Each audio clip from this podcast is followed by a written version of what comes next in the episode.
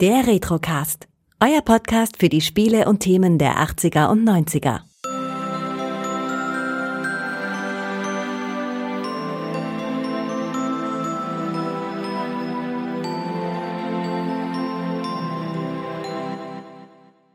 Hallo, heute feiere ich die 47. Folge des Retrocast und zu Gast ist der Micha. Hallo. Hallo, zum dritten Male.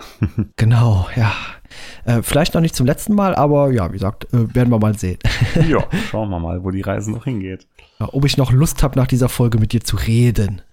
ah, wie immer diese Drohung. ja, letztes Mal war es die Haustiere. Ja. Genau. Über was reden wir denn heute, Michael? So, wieder ein Atari-Thema. Surprise, surprise. Heute habe ich was übers Atari Lynx mit an Bord. Das Lynx kennt wahrscheinlich gar nicht mal jeder. Zumindest äh, war es doch sehr selten vertreten, würde ich mal sagen. Es ist eine Spielekonsole, eine mobile Spielekonsole äh, von Atari.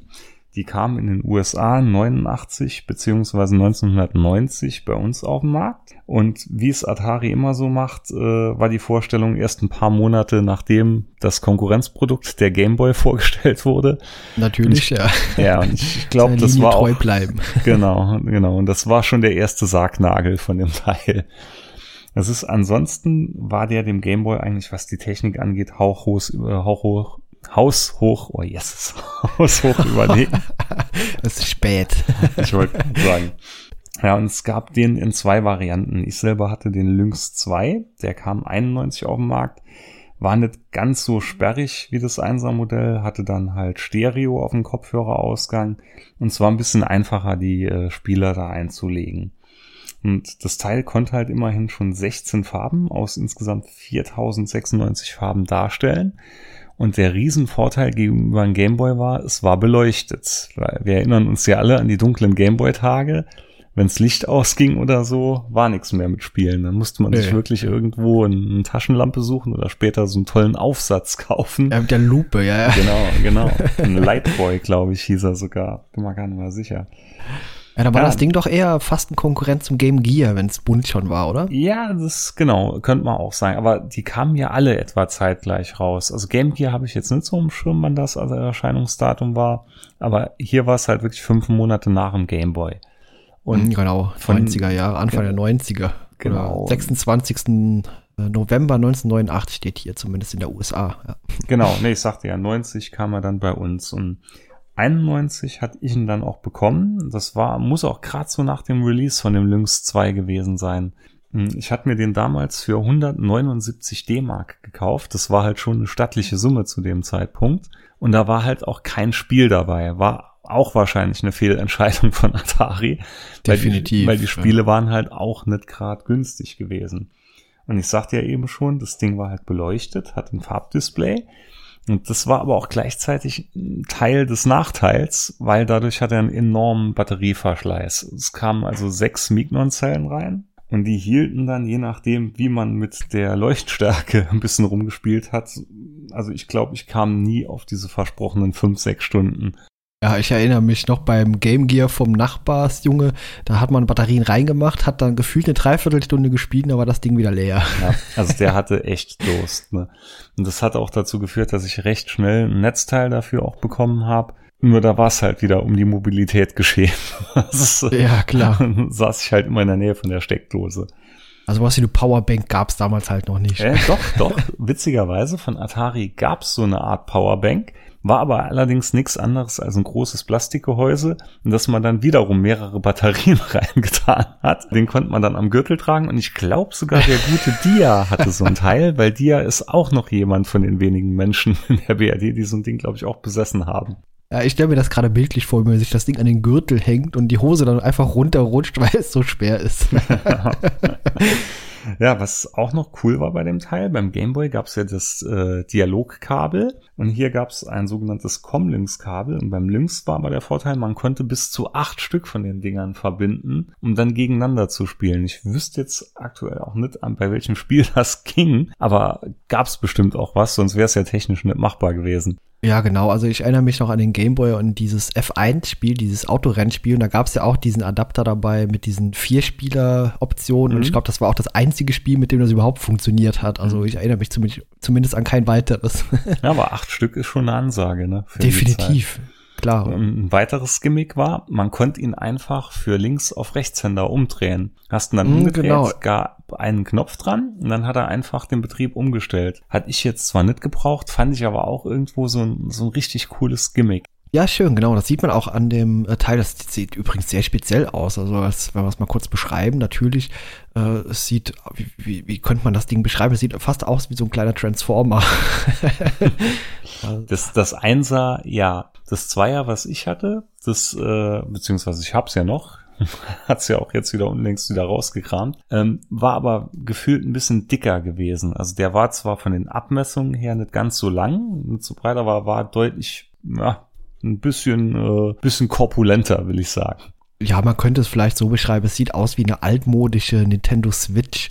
Also die Knöpfe sind links und rechts vom Display angeordnet, während es beim Game Boy ja unten drunter war. Genau, und es ist natürlich, das Display ist wesentlich, wesentlich, wesentlich kleiner. Wie gesagt, also 160 mal 102 Pixel. Äh, ja, das, die meisten Handy-Displays von heute sind größer und vor allem wesentlich hochauflösender. Ja, genau.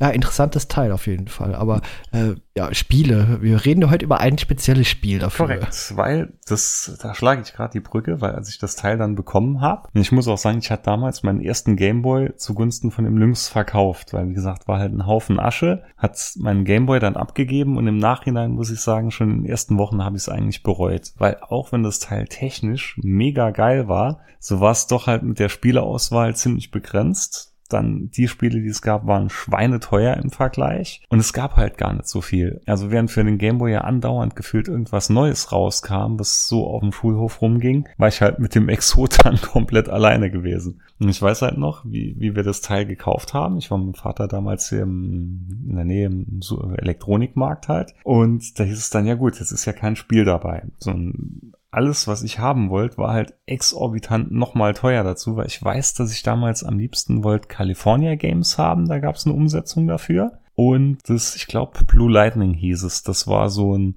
so ein, ähm, so ein Jägerspiel halt, wo du so ein, äh, wie soll ich es beschreiben, wo man so eine Art F-16 oder so geflogen hat, die man dann von hinten so gesehen hat. Ähnlich wie Afterburner, genau. Ah, okay. Ein Spiel. Ja, jetzt kann ich mir vorstellen. Genau, ja. nee, das war ein Spiel ähnlich wie Afterburner. Also man hat von hinten sein Jet gesehen und konnte dann quasi so rumfliegen damit. Ja, und das Einzige, was ich dann aber bekommen habe, weil das war recht günstig im Regal, war das Spiel Road Blasters. und das war auch das, was ich dann natürlich am meisten gespielt habe. Sind dann zwar später noch Spiele gefolgt, aber das gab's halt dann damals als allererstes und das hat mich eine lange, lange Zeit darauf begleitet. Ja, es war ja meistens so, da die Spiele so teuer waren und wenn du dann tatsächlich nur dieses eine Jahr hatte, hattest, dann gab es auch nichts zu wechseln. Das heißt, man musste das dann spielen oder man spielte nichts. Ja. Mhm, korrekt. Ich weiß noch saugut das erste Aha-Erlebnis, was ich hatte, als ich das Cartridge da rausgenommen habe auf der Packung. Das ist halt so eine ganz dünne Plastikkarte, kann man sagen. Und die sahen so ein bisschen tossig schon irgendwie aus.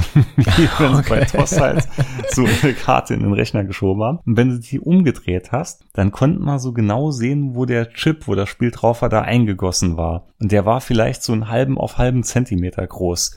Und das war damals so total mindblowing, ne? Da dachte ich mir, Wahnsinn, wie kann so ein großes Spiel auf ja. dieses kleine Teil draufpassen? Ja, war ist schon gigantisch. War faszinierend, weil die Grafik war damals so gefühlt wie vom Atari ST, würde ich sagen. Also es war schon ja, die Welten, ist sehr gut. Ja, ja, das war Welten weg, zum Beispiel noch vom äh, C64 oder so. Ja, und in dem Spiel kommen wir mal wieder zurück. Also das Spiel gab es schon länger. Das ist eine Arcade-Version von 87. Da gab es auch viele Umsetzungen, nicht nur für den Lynx. Gab es sogar auf dem NES, gab es auf dem C64, auf dem Amiga, auf dem ST. Also zig verschiedene Varianten, die es davon gab. Und es ist so eine Art Autorennspiel, kann man nicht sagen. Also es spielt so ein bisschen in einer Mad Max-artigen Welt. Ich zitiere aus dem Handbuch The nuclear wind blows dust across the highway. Also man fährt mit einem Prototyp in einer Wüste zwischen verschiedenen Städten hin und her. Ziel ist es immer halt die nächste Stadt zu erreichen. Und es gibt insgesamt 50 Stück an der Zahl. Man fährt halt quasi gegen die Zeit, die wird aber hier als Sprit dargestellt. Man hat also zwei Tanks, einmal einen kleinen Reservetank und einmal einen normalen Tank. Kann man auch immer wieder während dem Rennen, sage ich jetzt mal, auffüllen, weil ab und zu verlieren halt Autos auch Sprit in Form von, es sieht aus wie kleine, ich würde sagen, wie ein kleiner Kopfsalat, so hatte ich mir das damals mal vorgestellt. Also sieht Sprit halt aus. Ja, genau. So sieht, ja. In, in grün und in rot.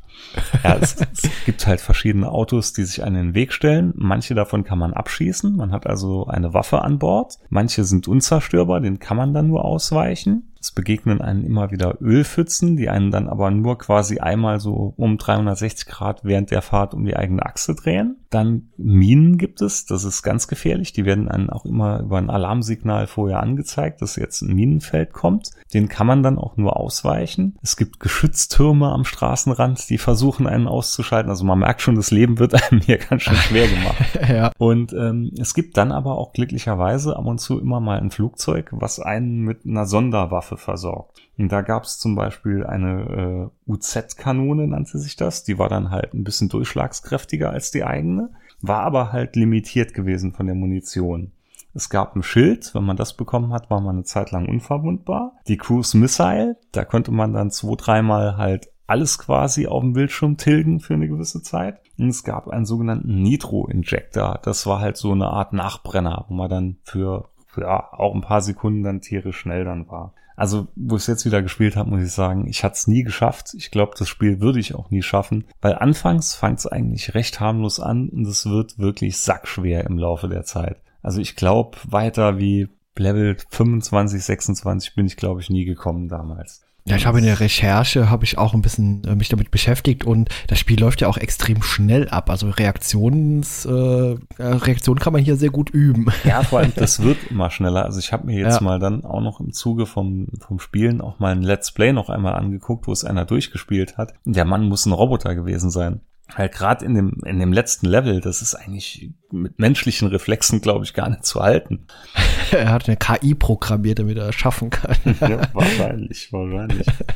ja, also das war, ähm, hat mich oft in den Rand des Wahnsinns gebracht. Ja, ja also sieht, allein in den Videos sieht es schon wirklich sehr ähm, schwer aus und es sieht auch nicht sehr präzise von der Steuerung ah, aus. Doch, also, doch, da muss ich okay. sagen, also auf dem Lynx selber ist es wirklich was verdammt präzise gewesen.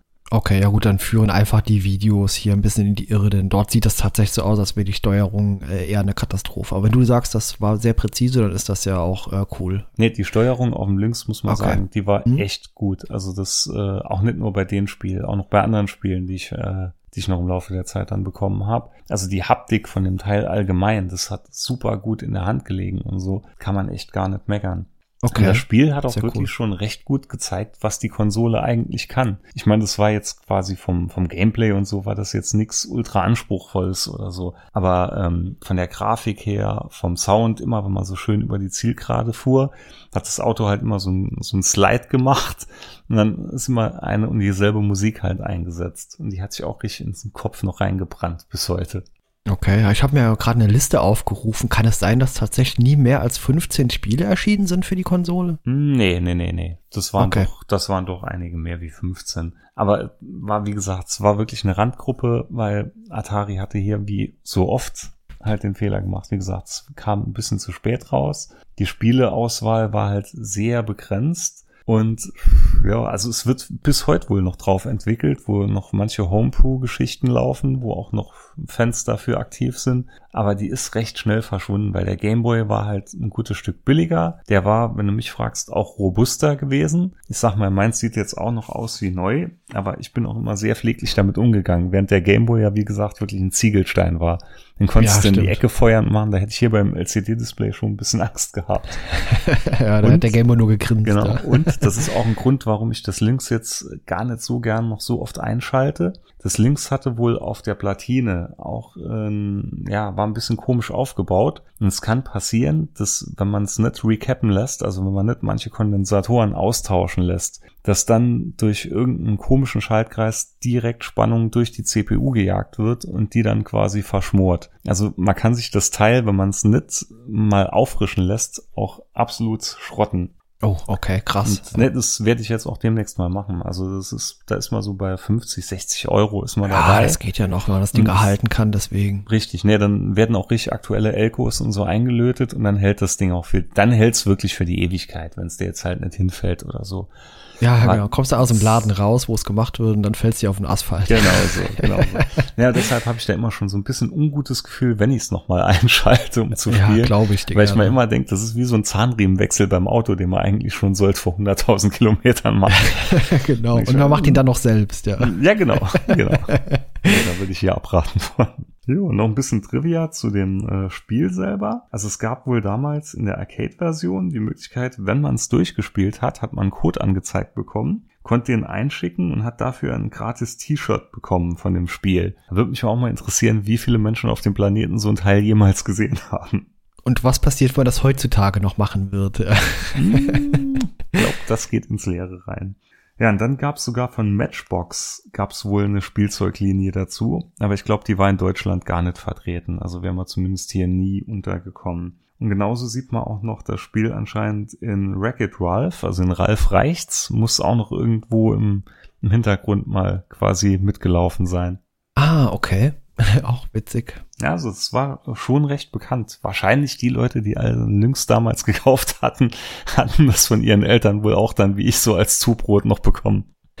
Ja, wahrscheinlich, ja, wenn das, wenn du sagst, es war mit das günstigste Spiel dort. Ja, also ich, ich hatte es wirklich noch, ich weiß noch, ich hatte California Games in der Hand, sah die Screenshots hinten drauf von dem Surfen und so und dachte mal, oh, das ist so cool, das ist so cool. Und ich bin mir nicht mehr sicher, aber es war wirklich ein gutes, gutes Stück teurer als das Road Blasters gewesen. Wie viele Spiele hattest du letztendlich überhaupt insgesamt für den Links? Ich hatte noch Elektrocop. Das war auch sackschwer, hatte ich auch nie gelöst. Ich hatte noch Batman dafür gehabt. Und ich hatte noch dieses Klacks. Das war so ein, ja, das war wohl so ein Tetris-Konkurrent gewesen. Und das Ah, war's okay. auch schon. Also mehr wie vier Stück wurden es nie. Und ich hatte mal dann auch recht schnell wieder irgendwann gebraucht nochmal meinen Gameboy gekauft. ja, mit dem hat man ja auch so heutzutage noch sehr viel Spaß. Ja. Ja, nee, es ist so mit wirklich, also hätte es mehrere Spieleentwickler gegeben für das Teil, dann wären da noch richtig coole Umsetzungen mit Sicherheit für gekommen, weil das war nochmal, die Technik war echt gut. Das Problem war nur dieses LCD-Display, was so viel Strom gefressen hat und demnach halt, ja, der Batterieverschleiß. Ansonsten ja, es hat's ähnlich schwer gehabt wie der Game Gear vermutlich. Man kann es auch heute noch, also es gibt verschiedene Firmen, die auch noch Mods dafür anbieten. Man kann sich zum Beispiel das LCD-Display auch auf ein äh, anderes Display auf LED noch umbauen lassen. Dann muss der Akku auch wesentlich länger halten. Es gibt, wie gesagt, diese Mods halt, die äh, einen Kondensatortausch noch beinhalten. Es gibt sogar Mods, wo du einen VGA-Ausgang noch reinbauen kannst, so dass du es auf einem großen Bildschirm Ah, cool. quasi spielen Mhm. kannst. Also Saft hatte das Ding schon gehabt, aber ja, geschicktes Marketing, Atari, geschicktes Marketing. Ja, wo ist Atari heute? Ja. Ja, ja, das neue VCS scheint ja auch nicht gerade so von Erfolg besudelt zu sein. ja, sie lernen offenbar nichts aus ihren Fehlern oder sie sind irgendwie dazu verdammt, immer äh, wieder wenig erfolgreiche Geräte auf den Markt zu Ja, werfen. sind, sind aber auch mit Sicherheit nochmal die gleichen Leute wie damals. Ja, natürlich. Es steckt, glaube ich, eine ganz andere Firma eigentlich dahinter. Das ist nur der Name noch, oder? Ja, gehe ich von aus. Ja. Wobei auch da, Fun Fact, das Lynx wurde ur ursprünglich gar nicht von Atari entwickelt, sondern von Epix. Das war auch die Firma, die viele tolle Spiele gebracht hat, wie besagtes California Games. Wahrscheinlich okay. wurde das dann auch damit so krass beworben. Ja, das kann natürlich sein, ja. Da schade drum. Also es ist immer, ich finde es immer traurig, wenn so Hardware irgendwo so keinerlei Erfolg gekrönt ist und äh, ja, schade. Ja. Ja, würde ich sagen. Ja, fast. Ich habe hier noch eine Sprachnachricht erhalten und die baue ich jetzt mal schnell noch mit ein. Haben wir's wieder für heute. Genau, haben wir es für heute. Dann vielen Dank, Micha, und bis zum nächsten Mal. Tschüss. Ciao. Aber bevor wir dieses Türchen nun endgültig schließen, habe ich hier noch einen Audiokommentar von Sascha, den ich euch nicht vorenthalten möchte. Vielen Dank dafür.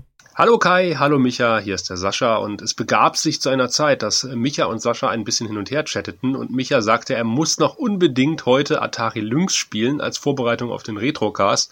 Das war der Moment, wo ich dann sagte, haha, Atari Lynx, das kenne ich doch. Ähm, tatsächlich bin ich wahrscheinlich einer von äh, zu, zu drei Podcastenden oder vier vielleicht in Deutschland, die jemals so ein Atari Lynx in der Hand gehabt haben, weil nämlich äh, der gute Sebastian, mit dem ich zusammen den Sereden Podcast mache und der im äh, wahren Leben mein bester Freund ist äh, nämlich so eine Atari Lynx sein eigen nannte. Wir sind Atari-Kinder gewesen, mit Schneider CPC aufgewachsen, dann zu Atari gewechselt, beziehungsweise Sebastian, ich hatte nie einen Atari, aber äh, da lag natürlich auf der Hand oder in der Hand im wahrsten Sinne des Wortes, dass man zum Lynx greift und nicht zum Gameboy oder einem anderen Handheld. Ich habe auch nie so ein Handheld besessen. Ich habe natürlich in der Schule das ein oder andere Mal oder von einem Mitschüler so ein, so ein Gameboy in die Hand gedrückt bekommen und habe da gezockt, war mehr oder weniger unterwältigt und war natürlich umso überwältigter von der technischen Möglichkeit, die dieses Lynx mitgebracht hat. Also das ist ja natürlich äh, von, von der Haptik, von der Optik, von der Technik äh, dem Gameboy bei Weitem überlegen und das ist ja wirklich eine, eine ziemlich geile Konsole. Ich erinnere mich auch, dass die einen ziemlich geilen Sound gehabt hat. Leider hatte Sebastian immer nur ein Spiel, das war so ein Flugsimulator, aber dieser Flugsimulator hat äh, mir viele triste Stunden versüßt, als ich im Krankenhaus lag und mir die Weisheitszähne gezogen worden waren ähm, und ich dann quasi im Delirium, so halb im Delirium dann äh, Lynx gespielt habe. Das war halt vor Internet und vor anderen Sachen. Da konnte man nicht viel mehr machen als lustige Taschenbücher lesen und vielleicht ein bisschen Lynx spielen. Insofern habe ich stundenlang diesen Flugsimulator äh, gedoddelt. Das war kein Flugsimulator, sondern eher so, ein Kampf. Ich, ich weiß aber nicht mehr, was es war war das eine, war das, äh, war das eine A10, war das eine F16, irgendwas so in der Art. Aber ich weiß halt, dass es Farbdisplay war und eine ziemlich geile Auflösung und wie gesagt ein ziemlich geiler Sound. Also eigentlich war es ein ziemlich cooles Gerät, aber es ist vermutlich wie äh, der Schneider GX4000, der hier auch noch steht. Ähm, an der mangelnden Unterstützung der Games-Branche gescheitert. Also ich weiß gar nicht, ob überhaupt noch viele Games für dieses Ding erschienen sind. Und es ist eigentlich eine Schande, dass das Ding, ja, wie so viele äh, schöne technische Entwicklungen, die ihrer Zeit voraus waren, äh, doch nie so den Erfolg hatte, den es eigentlich verdient hätte. Schade. Aber tatsächlich, wir haben es zuletzt mal probiert, das Ding lag über Jahrzehnte in einer Schublade bei Sebastian und wir haben es wieder angekriegt. Also das Ding überlebt genau wie so ein Nintendo Game Boy äh, wahrscheinlich einen Atomkrieg, wenn es sein muss. also euch noch eine schöne Sendung und natürlich äh, schöne Adventszeit, frohe Weihnachten und einen fleißigen Weihnachtsmann mit einem dicken Sack. Bis denn, euer Sascha. Ciao. Ihr wollt selbst dabei sein? Ihr findet uns unter www.retrocast.de, bei Twitter unter retrocast-de oder kontaktiert uns per E-Mail unter info@retrocast.de. Ebenso freuen wir uns auf Bewertungen bei Apple Podcast.